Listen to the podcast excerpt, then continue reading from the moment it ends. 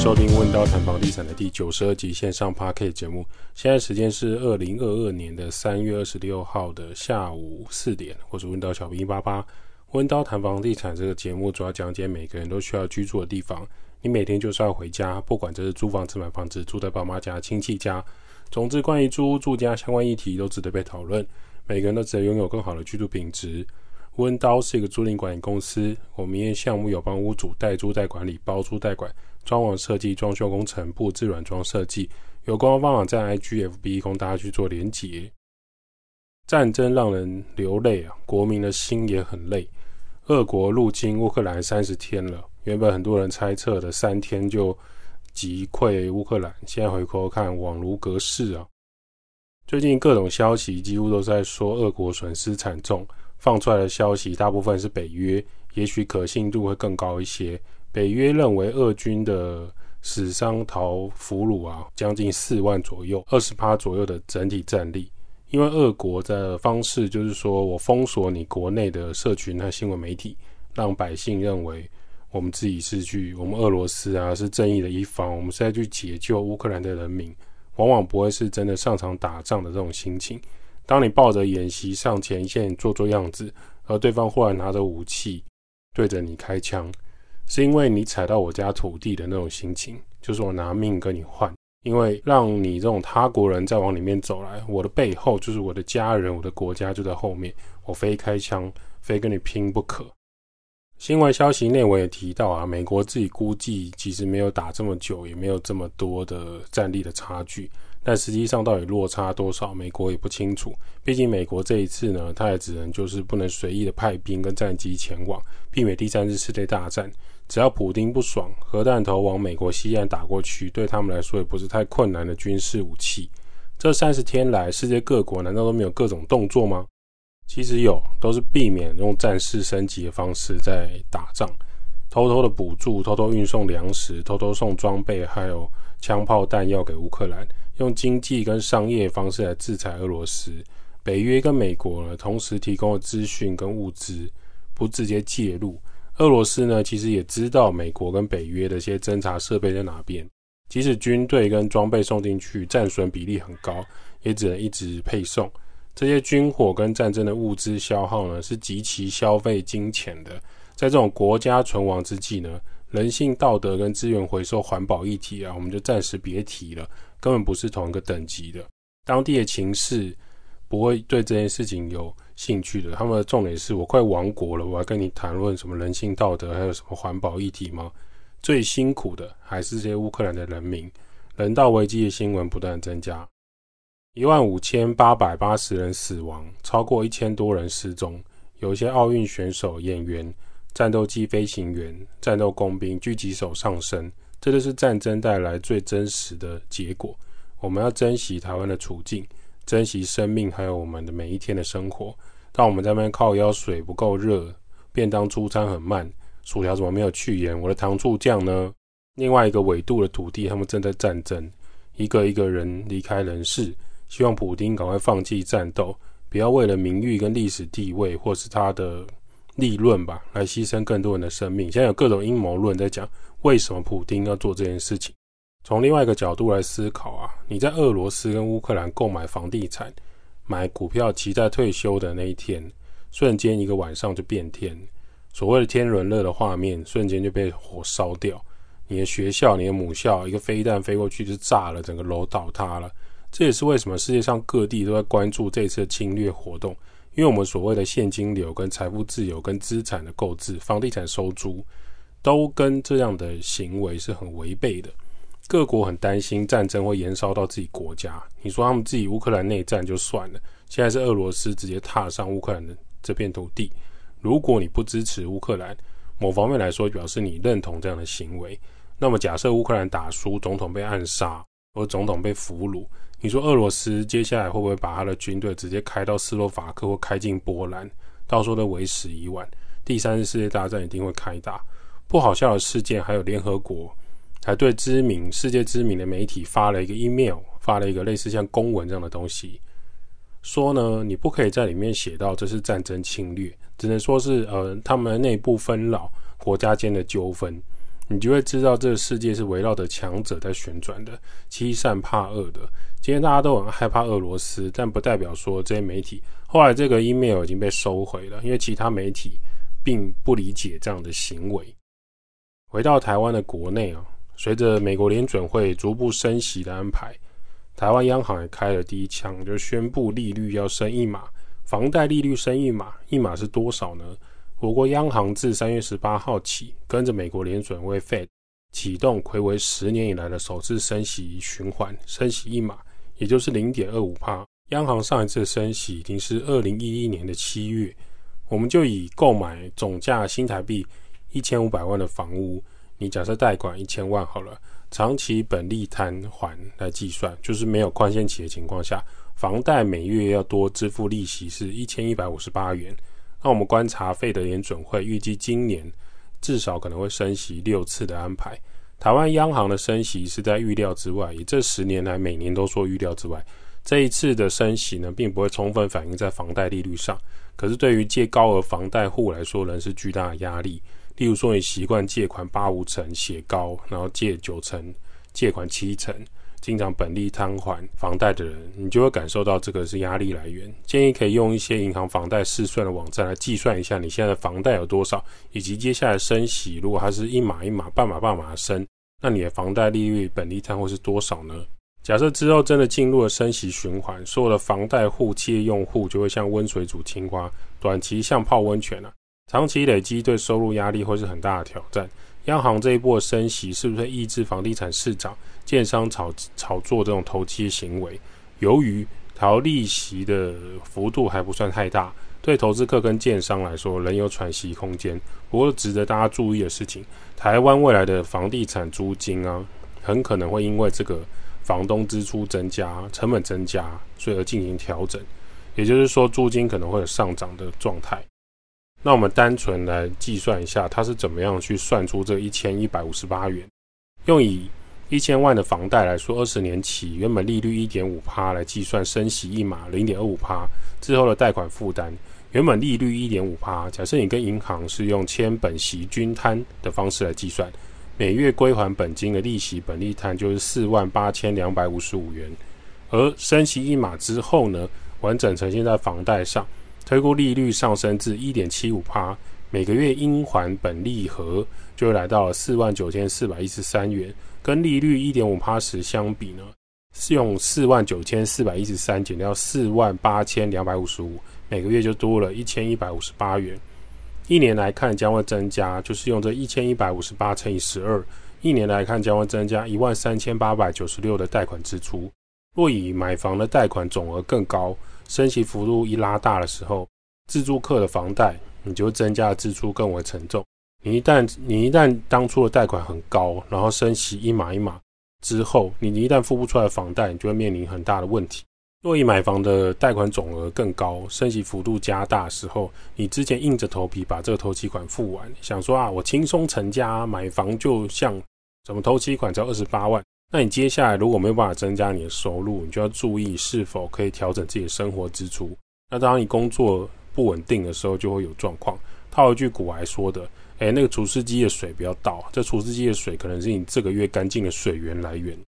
那央行宣布升息一码之后，八大公股行库呢，针对这个存款利率也同步调升啊。一般的存款呢，反映央行的升息幅度调高零点二五个百分比。调整后，各行库一年期定存利率都达到一趴以上。不过，贷款利率也会跟着调高。联动邮局排告公告利率呢？这边指的是一年以上的定存哦。如果你只是单纯放在你的薪资户或是一般的户头里面的活存，你是没有什么感觉的。为什么会这样讲呢？因为台湾银行已经直接更新他们的官网上的数字，调升新台币各天期的一般存款及五百万以上的大笔定期存款。定期储蓄存款的排告利率幅度达到零点零六到零点三个百分点，并调升活期存款活存增加零点零一到零点一的百分点。以一年期定存来看，台湾银行调整后的机动利率高于固定利率零点二 percent，一年期定除的机动利率为一点零九 percent，一年期定除的固定利率为一点零七。以民众假设你存入一百万来说，存在你的定期存款。一年期的定储利率将由八千四百元增加到一万零九百元，是有一点点些微的增加。合库第一银行、独立银行也跟随台湾银行的脚步，宣布活期存款一般跟大额利息将调升零点一个百分点。这个部分没什么改变，我们就不说了。倒是要注意，如果你自己个人有教育部的就学贷款、劳工输共贷款、公教人员的竹巢优利贷购物贷款。财政部青年安心成家购屋贷款及内政部营建署购屋及修缮贷款的这五项政策，当初是利多，现在就会变成调高支出，利率将会突破一趴到两趴，来到一点一五趴跟二点零五、二点零九五趴。当这个利率往上升的时候，所有房贷利率就随之攀升。一向被视为房地产房贷地板的军公教人员的竹巢优利贷。为邮局两年期的定储加了零点四六五趴，原本房贷利率是一点三一趴，升息后就会提高到一点五六趴。宣布未来房贷低于一点五趴，暂时是不太可能。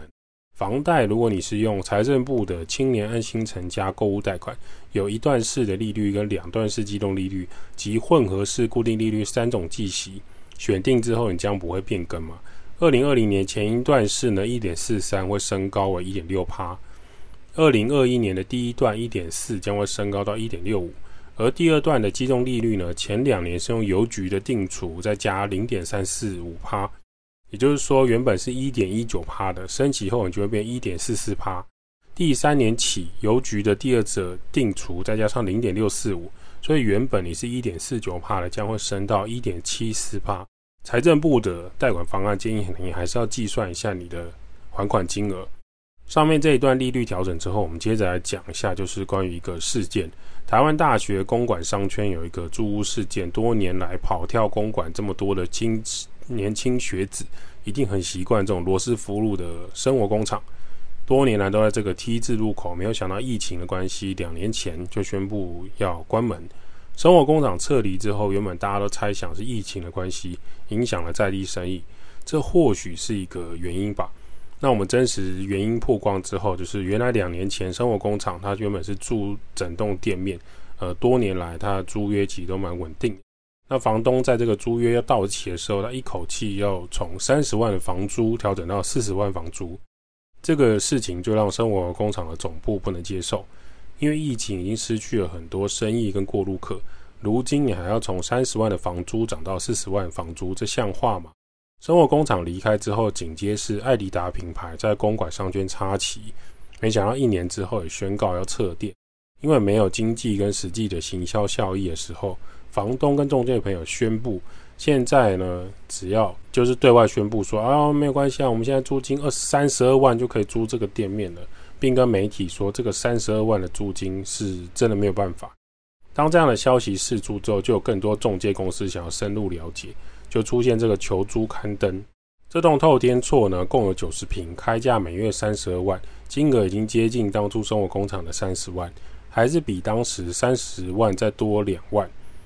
那往回推的话，其实如果当时房东维持三十万，甚至降租二十八万到二十五万，直接跟生活工厂签长约，其实是比较明智的选择。那这个事件呢，也让记者很关心，就实际致电给房东。房东表示，这个每月三十二万的房租，他真的退无可退，希望可以找到店家进驻他的店面。像这样店面的空租率啊，在租赁市场来说是很常见的。以我们台北市捷运中山站来说，以前有个知名的咖喱跟咖啡店，位在一个二楼的店家，原本五年的租约是五万块。由于成品呢大规模进驻中山商圈，现在的中山捷运站商圈繁华了不少。过去的一叠啊，或是我们这捷运中山站上方的一些步道，都现在经常会加入的市集人潮是有超过东区的趋势。那当时这个房东呢，看到生意兴隆之后，直接就说：“我们签约要续约的话，会从五万撑到十五万。”这也让那家咖喱咖啡店忍痛退场。说实在，对于这种早期的店面房东，最大的问题还是在于租金狮子大开口，店面的。内部装潢跟电源、整个水源、电力系统都是接手的店家要亲手花钱请装潢公司来处理。那现在租约到了，又想要调整原始的租金，因此我们可以观察到很多像这样的租约店面的问题，原本 Seven 跟全家可能开在很明显的十字路口，等到租约到期后，直接退到巷内，重新调整这个装潢，再做经营。只要你房东想要狮子大开口调整租金的，这些便利商店总部也不是吃素的。同样的区域客，我已经培养起来了，很多人已经很习惯这里有 Seven，很习惯这里有全家，甚至很多货物都寄到便利商店。我可以换一条巷子，换一个门牌号码，依然不会有生意下滑太严重的问题。反而是某一些不会计算店面租金的房东，常失去他长期稳定的好饭碗。回到公馆商圈，虽然这个疫情冲击不小，但其实学生人潮还是很多，台大还是经常有很多活动。这边一年的这种一楼大平数的店面啊，其实租金一平大概在四千到五千块左右，小平数也有五千到一万块的水准。至于二三楼的行情，虽然稍微低一些，每平依然在两千到三千块，也就是说，差不多六万到四十万的店面真的都存在。想要超越这样的租金价格，会让一个品牌很难撑过房租的支出。试想，生活工厂。每个月要卖出多少商品才能超过这个三十万的月租金呢？而且这三十万还只是房屋租金哦，每个月房屋的这个人事成本、水费、电费、设备维护、活动这些的费用都没有加上去。或许生活工厂有总部可以依靠，可能还有机会吧。但假设今天是其他的餐饮业，或是小品牌，或是基本的运动用品店家，请问要卖多少份、卖多少双鞋子才能超过三十万的基本房租支出呢？更不要说房东想要从三十万一口气拉到四十万，原本金鸡母可以下蛋的金店面，瞬间变得手无寸铁、拿刀杀鸡，反而让这个鸡生不出金鸡蛋的状态。认真评估啊，像当初的这个捷运中山站二楼的这个店面，从五万拉到十五万，对一个卖咖喱、卖咖啡的店家来说，到底要卖出多少份咖喱才可以赚回这个租金呢？一个品牌疫情在疫情之下，要能租到这个九十平整栋的店家真的不多。算一算，支付三十万以上的店面租金，等于每个月营业额营收至少超过一百万，实际上可以办到这个业绩的还是很少见。如果房东很坚持三十二万的租金，大概就是持续保持空屋；如果房东不愿意降价租金，就只能改变租屋形式，例如说做成分割用途，或是他分层来做出租，比较有机会租掉。网友对于这个房东的看法，就是一个月三十二万，还说退无可退，就只有一个贪字可以形容。当初他只要不调涨租金，甚至主动因为疫情调降租金，生活工厂应该就不会搬走。生活工厂在公馆商圈已经呃行之有年，大多数的店面房东心里如果只有这个贪字，这件事情你可以从台北市的西门町、东区商圈、信义区商圈、士林夜市商圈、台中逢甲商圈、一中商圈、高雄新崛江商圈都可以观察到。店面租金高涨的情况下，实际上真的能获利的店家有多少？如果店面不是自己的，实在很难营运下去，不如归去，换个地点或是收起来不错了。商圈没落，人烟稀少，老店消失也是迟早的事情。讲完这个店面租金的租赁心态，最后我想要念一个欧洲年轻人在网络上写的文章，对台湾的处境也会很有帮助。这文章是这样写的。我们本来以为没有这么严重，俄国应该不会打乌克兰吧？这年头谁想要战争？就俄国真的就开火了，开进乌克兰的国家。纽约时报有一篇文章在讲乌克兰的自我认同，其实是给俄罗斯逼出来的，让人开始思考战争到底带来有什么好处呢？我在欧洲长大几十年，很习惯欧洲的和平，不需要牺牲生命。国际新闻我们其实也都懒得看，一直觉得欧洲很安全。但这一次的俄乌冲突，让很多年轻人不得不站起来关心，在全球强权对抗的局势之中，欧洲可能拥有必须要拥有一些军事实力的必要性。我写这篇文章是想要让更多欧洲人知道，我们很多人不了解，我们如果要维持和平现状，是需要采取行动的。我们当然很欣赏戏剧，带爸妈去吃饭喝茶，晚上喝酒。欧洲的火车旅行、飞机旅行，人生就很美好。但我们不挑衅，我们闭着嘴不反抗。当敌人开到门口的飞机、坦克，什么都不做，可以为欧洲维持现状多久呢？这篇文章也供给大家去做思考。我们可以不喜欢政治，不喜欢领导人和过去历史做了一些智障的事情，但我们还是要重视这个战争带来的后果。温刀照顾房客就像我的家，代租代管、包租代管、装修工程、布置设计。Podcast 分享租屋投资房地产。今天的温叨谈房地产就先到这儿。如果有什么想法，欢迎五星留言吹捧起来，我们就回答你的留言。你也可以写 email 给温叨，就在我们的资讯栏位那里。温叨小编将会在下一期。